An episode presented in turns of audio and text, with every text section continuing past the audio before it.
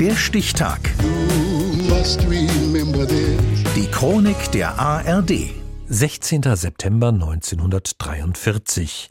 Heute vor 80 Jahren wurde in Saarlouis Oskar Lafontaine geboren, einst Ministerpräsident im Saarland, SPD-Vorsitzender, Bundesminister und Bundesvorsitzender der Partei Die Linke.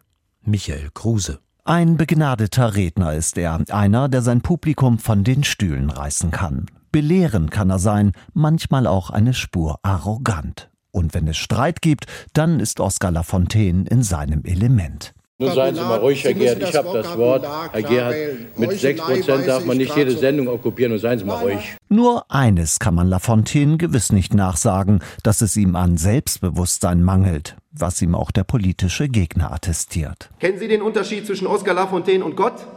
Gott weiß, dass er nicht Oskar Lafontaine ist. Geboren und aufgewachsen ist Lafontaine in einem katholisch geprägten Elternhaus im Saarland. Eine Karriere auf der Überholspur. Mit 32 Jahren ist der SPD-Politiker Oberbürgermeister von Saarbrücken, mit 41 Ministerpräsident. Die Presse tauft ihn den Napoleon von der Saar. Dann der 25. April 1990. Es war 20.45 Uhr, als helle Aufschreie durch die Stadthalle Köln-Müllheim gelten. Oskar Lafontaine sank in einer Blutlache auf der Bühne zusammen. Eine Frau, schätzungsweise Ende 40, war gerade ruhig auf die Bühne gegangen.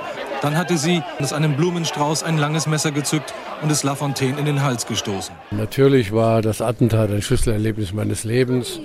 Zum ersten Mal war ich damit konfrontiert, dass das Leben endlich ist. Noch im selben Jahr tritt er, immer noch geschwächt, bei der ersten gesamtdeutschen Bundestagswahl als Kanzlerkandidat der SPD gegen Helmut Kohl an. Während Kohl den Ostdeutschen blühende Landschaften verspricht, nennt Lafontaine die Dinge beim Namen. Es wird auf lange Zeit unumgänglich sein, dass Härten entstehen soziale Härten entstehen. Sie werden auf einiges verzichten müssen. Lafontaine verliert krachend gegen Kohl. 1995 das Comeback. Mit einer mitreißenden Parteitagsrede entthront er geradezu im Handstreich den blassen SPD-Vorsitzenden Rudolf Scharping. Es wurden abgegeben auf Oskar Lafontaine 321 Stimmen.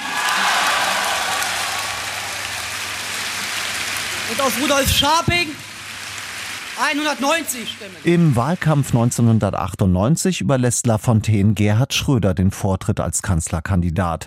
Nach dem Sieg von Rot-Grün wird er Schröders Finanzminister. Doch zwei Alpha-Tiere, das kann nicht gut gehen. Nach nur fünf Monaten kommt es zum Bruch. Der Grund meines Rücktritts ist das schlechte Mannschaftsspiel, das wir in den letzten Monaten geboten haben. Oskar Lafontaine, der einstige Hoffnungsträger der Sozialdemokraten und lange Zeit der politische Lieblingsenkel von Willy Brandt, tritt aus der Partei aus. In Westdeutschland gründet er die WASG, die schließlich mit der PDS zur Linkspartei verschmilzt. Er wird deren Fraktionschef und Parteivorsitzender und vergisst dabei nie, eines zu betonen. Das Herz wird noch nicht an der Börse gehandelt, aber es hat einen Standort. Es schlägt links. Bei den Linken lernt Lafontaine seine spätere vierte Ehefrau Sarah Wagenknecht kennen. Für die einen sind sie das politische Traumpaar, für die anderen das Duo Infernale. Na klar, natürlich endet auch die Berliner Zeit im Krach. Lafontaine zieht sich zurück in die alte Heimat. Zehn Jahre lang ist er Oppositionsführer im saarländischen Landtag. 2022 gibt er sein Parteibuch zurück.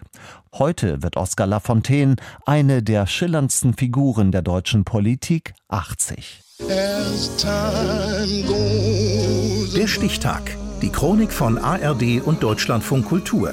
Produziert von Radio Bremen.